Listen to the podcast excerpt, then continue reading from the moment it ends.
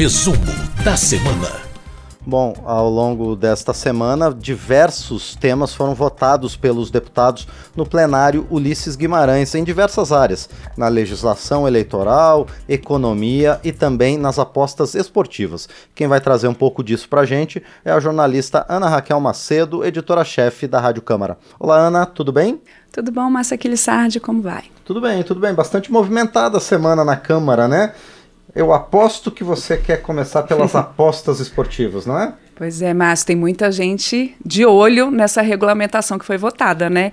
E é isso mesmo, as bets, as chamadas bets, a gente tem visto o tempo inteiro várias publicidades, propagandas, intervalo de jogos das bets, que são essas empresas que fazem as loterias, as apostas por cota fixa. Quer dizer, o apostador vai lá, aposta, por exemplo, no resultado de jogo, alguma questão ali, e ele sabe, vai ter a cota fixa, ele sabe quanto que ele vai receber, claro, se acertar. O que está acontecendo? Desde 2018, existe uma lei que criou é, né, a possibilidade de loteria de cota fixa. Mas essa lei não está regulamentada.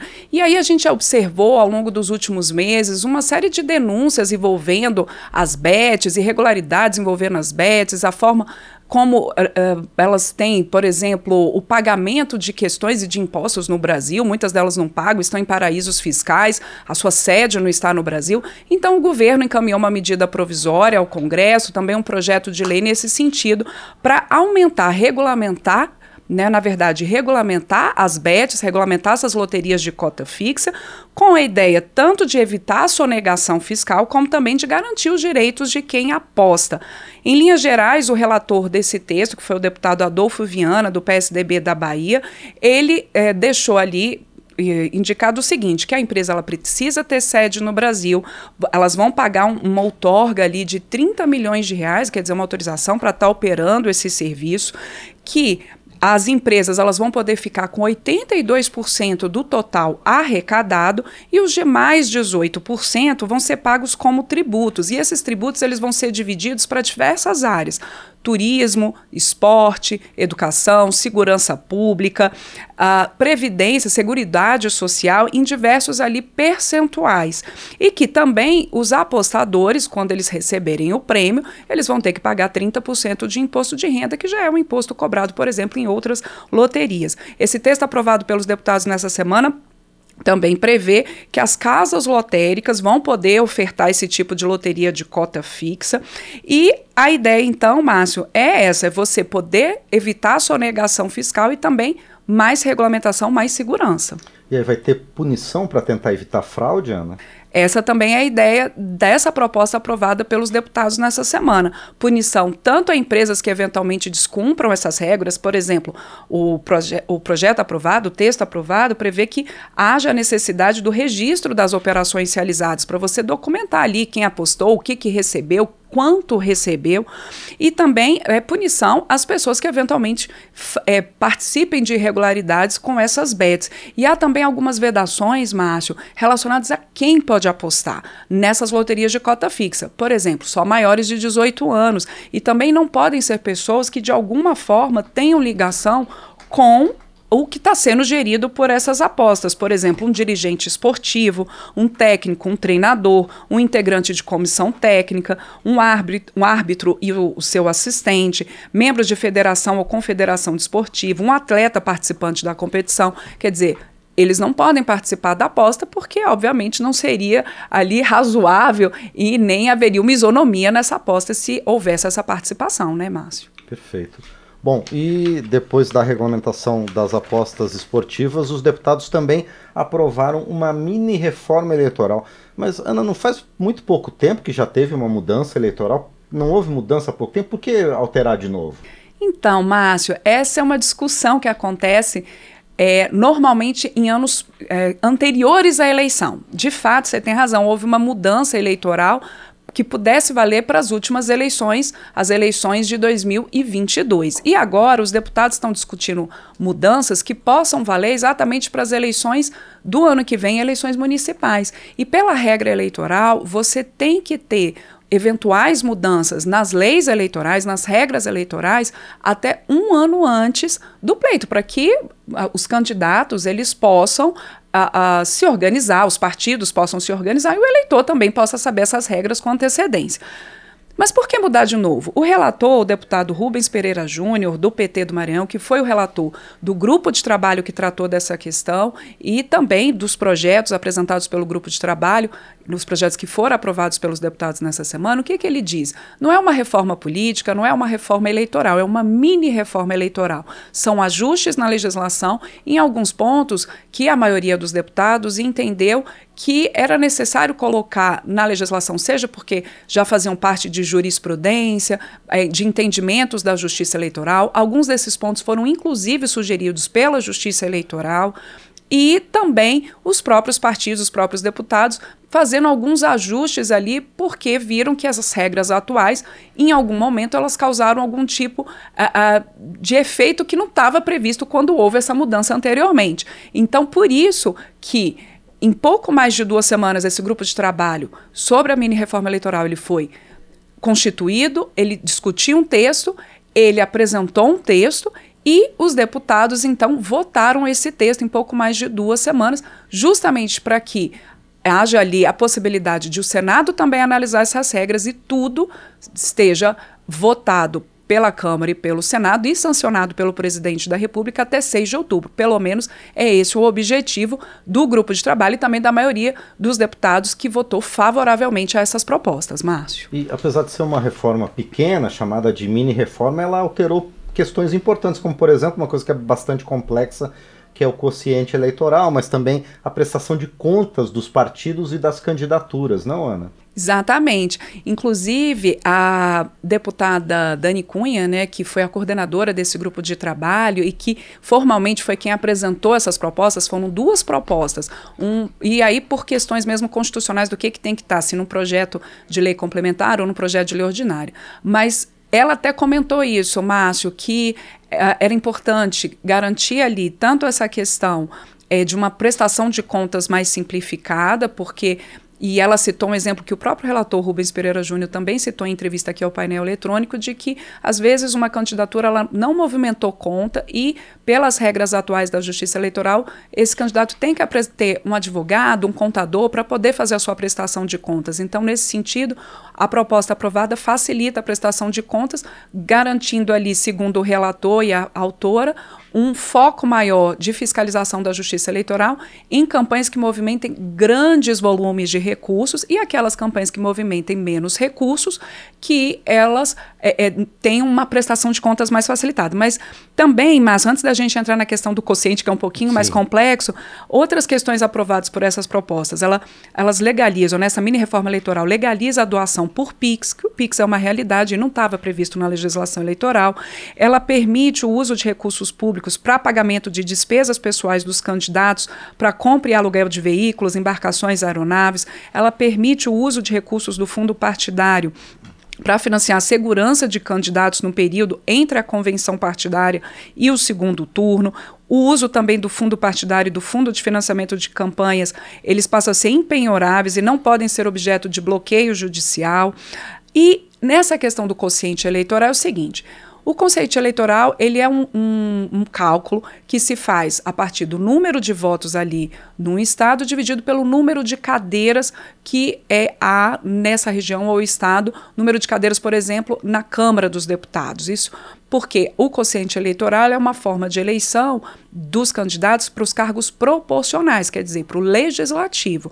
Pela regra atual, o que, que acontece? Você tem ali o número do quociente eleitoral que é feito a partir desse cálculo, número de votos dividido pelo número de cadeiras, chega-se ao quociente. A partir desse quociente, você faz a primeira divisão das vagas ali de deputados, no caso daqui da Câmara Federal, eleitos. Só que essa conta não é exata, né, Márcio? Então, Sim. raramente, quer dizer, não existe a possibilidade de uma conta exata, uma divisão exata. Então, você tem que ter regras para chamadas sobras. Quer dizer, dividiu ali e aí, ainda faltam cadeiras. Como é que vai ser essa divisão? Pela regra atual, para que um partido pudesse participar das sobras, possa participar das sobras, ele tem que ter no mínimo 80% do, desse número, desse quociente eleitoral, e o candidato que está ali na filinha para entrar, pelo menos 20% do quociente eleitoral. Os partidos, a maioria dos partidos e dos deputados que votou favoravelmente às propostas, entendeu que essa regra estava confusa. Alguns partidos chegaram, inclusive, a questionar essa regra na Justiça Eleitoral, existem ações nesse sentido, e aí, então, os deputados acharam por bem voltar mais ou menos à regra anterior, que é você é, deixar o para você participar das sobras, você ter o partido tendo 100% desse consciente eleitoral e o candidato com no mínimo 10%. É uma conta complexa, Márcio, e eu sempre sugiro assim, é importante quem acompanha a gente aqui no resumo da semana ir atrás ali das discussões, das nossas reportagens, para entender e do próprio projeto para entender mais a fundo quando esse assunto né, envolve números e questões mais complexas, realmente. E essa mini reforma, ela também envolveu questão relacionada a candidaturas femininas, candidaturas coletivas e transporte de eleitores, não? Isso. Por esse texto aprovado, Márcio, o transporte gratuito de eleitores. Uh, fica é, obrigatório, né, exige, né, a exigência de transporte público gratuito no dia da eleição para os eleitores, então. Ficam proibidas as candidaturas laranja de mulheres, elas já eram proibidas, mas agora você tem ali a tipificação mesmo de fraude, de abuso de poder político. As cotas de gênero, né, o 30% no mínimo para um dos gêneros, no caso, geralmente são 30% para mulheres, que elas possam ser cumpridas, consideradas cumpridas pela federação e não mais por cada partido que compõe a federação. E foi uma mudança feita no plenário em relação ao texto do relator, Márcio. Fica proibida a candidatura coletiva. Esse já é um assunto regulamentado por uma regra da Justiça Eleitoral. O relator Rubens Pereira Júnior tinha proposto colocar isso na legislação, mas os deputados entenderam que era necessário proibir a candidatura coletiva por divergências em relação à fiscalização de quem, de, quem de fato estaria nesse mandato. Então, fica proibida a candidatura coletiva por essa proposta aprovada. E ainda dentro dessas questões de eleitorais, Ana, também teve mudança na lei da ficha limpa, né, que altera um pouquinho os critérios de inelegibilidade, não? Isso. A, faz parte, então, da mini-reforma eleitoral essa mudança na lei da ficha limpa. A ideia, segundo o deputado Rubens Pereira Júnior, é você é, não deixar desproporcional a punição de quem está ali inelegível por uma condenação judicial ou cassação de mandato. Por quê? A lei diz que você tem que deixar essa pessoa inelegível por oito anos. A grande questão é, a partir de que data conta essa inelegibilidade, esses oito anos de inelegibilidade? Pela regra atual, existem ali diferentes questões. Por exemplo, no caso do legislativo, né, senadores, deputados, vereadores cassados pela, pela Casa Legislativa. Eles ficam inelegíveis hoje é, por oito anos contados do fim da legislatura, quer dizer, do fim do seu mandato. Pela regra aprovada, fica a partir da condenação.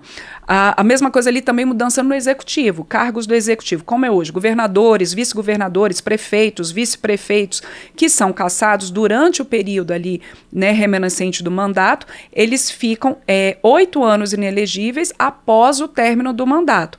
Por essa regra agora, fica a partir da data da perda do cargo. Então a regra é essa, é a partir da data da condenação ou da perda do cargo. A mesma coisa em relação à cassação pela justiça eleitoral.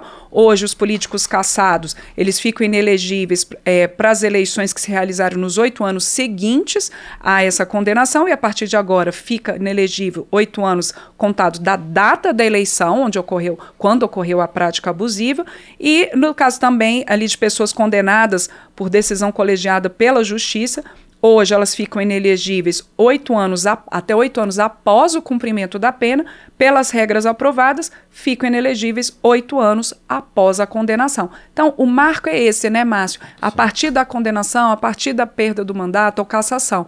E aí, da, a partir dali, oito anos. Essa que foi a regra, segundo a justificativa da maioria dos deputados, é, que aprovou essa proposta, porque seria uma regra mais proporcional, essa punição mais proporcional.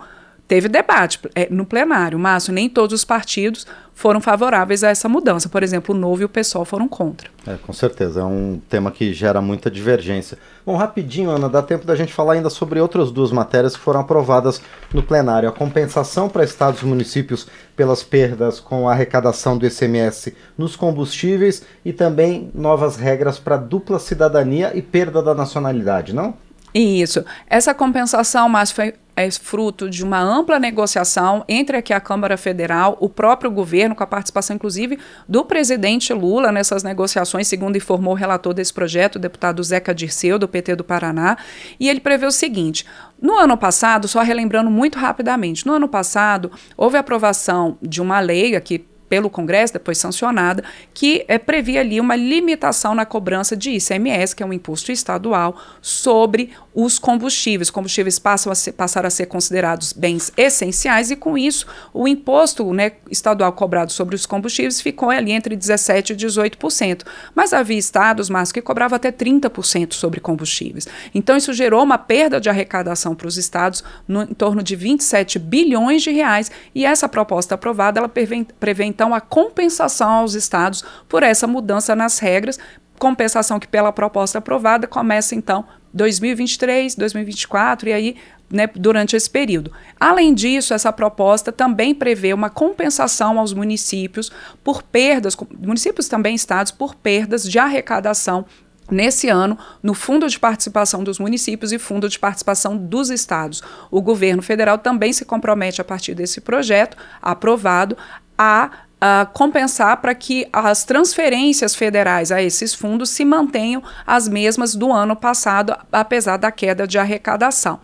Essa proposta foi, aí, como eu disse, bastante negociada aqui e agora vai ao Senado. E além disso, mas como você falou, os deputados também aprovaram uma proposta de emenda à Constituição que ela muda as regras uh, para a perda de nacionalidade. Hoje, a perda de nacionalidade, quando alguém precisa é, se naturalizar em outro país para conseguir emprego ou por questões familiares, ela é uma perda de nacionalidade automática. Quer dizer, se você precisa se naturalizar em outro país e, a, e abrir mão da sua nacionalidade brasileira, há essa perda automática. Por essa proposta aprovada, essa perda deixa de ser automática, há, há a possibilidade, então, dessa dupla cidadania e é, só vai acontecer, então, a perda da nacionalidade se é, a pessoa tiver nascido no exterior, tivesse naturalizado e pedir né, essa para pedir não para não ser né, brasileiro ou que tenha sido condenado ali por alguma fraude em relação a essa nacionalidade.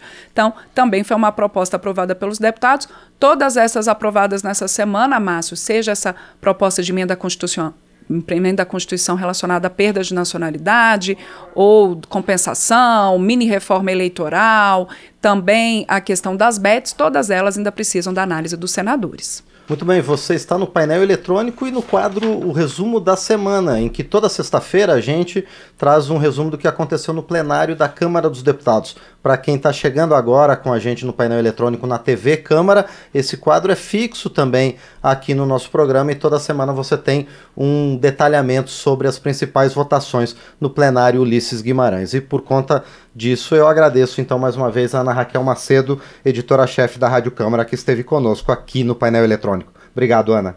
Obrigada, Márcio. Obrigada a todo mundo que acompanha a gente ao vivo agora aqui na TV Câmara, também pela rádio, Rede Legislativa, no resumo da semana. Lembrando que o resumo também está em podcast e também é transmitido por rádios parceiras, como a Rádio Comunitária Ipuarana FM de Lagoa Seca, na Paraíba. Muito bem, agradeço de novo então a jornalista Ana Raquel Macedo.